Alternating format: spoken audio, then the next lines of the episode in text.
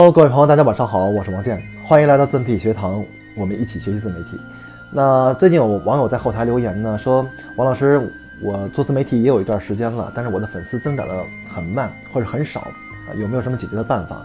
其实这个问题呢，让我不太好回答，因为每个人涉足的领域不一样，所以给到的建议可能也不一定完全适合你。但是呢，也是可以给到大大家说几点的呀，也是也是希望对大家有帮助。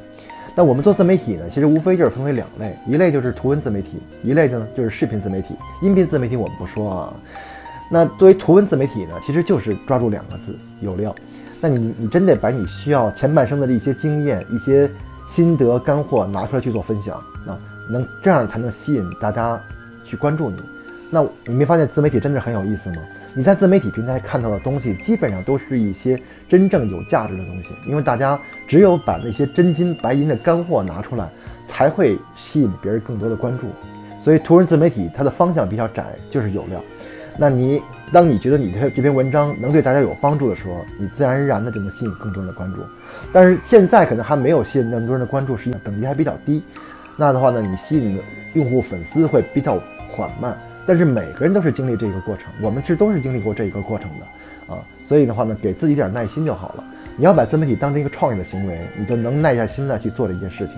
如果你只是可能闲情逸致的去玩自媒体，那可能你坚持不下来啊。那作为视频自媒体来说呢，可能你的这个选选择面会更宽一点，因为它不像图文，图文只是关注有料，但视频自媒体呢，它可以从为几点。第一点就是好玩啊，就像搞笑类的视频一样。当你的视频很好玩，大家觉得心情很放、很愉悦、很放松的时候，他也愿意关注你。那第二点呢，就是共鸣了啊。我们拍拍视频自媒体，有的人为什么愿意拍一些鸡汤励志的这些影视的小一些小视频，就是能引起大家的共鸣。如果你能引引起大家共鸣的东西，不管你是通过你的生活，还是你是通过你剪辑的那些视频做出来的东西，能让大家引起共鸣，他也会是愿意关关注你的。那第三个呢，就是关于一些有用的。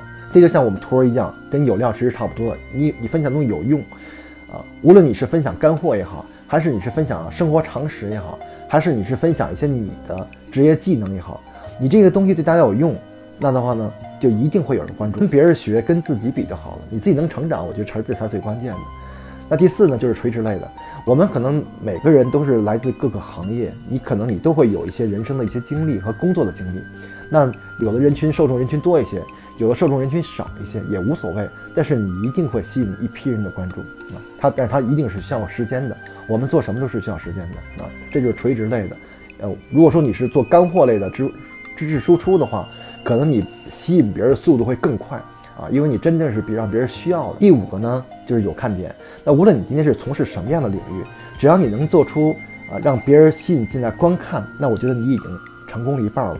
那之后的话呢，如果你能做出这样一系列的这样的视频，那自然而然的大家就愿意关注。所以说，你看很多人，有人做美女的也好，有人做宠物的也好，有人做萌娃的也好的话，那这些其实都是可以有看点的，只是你看你能不能把它做出彩来而已，就就这么简单。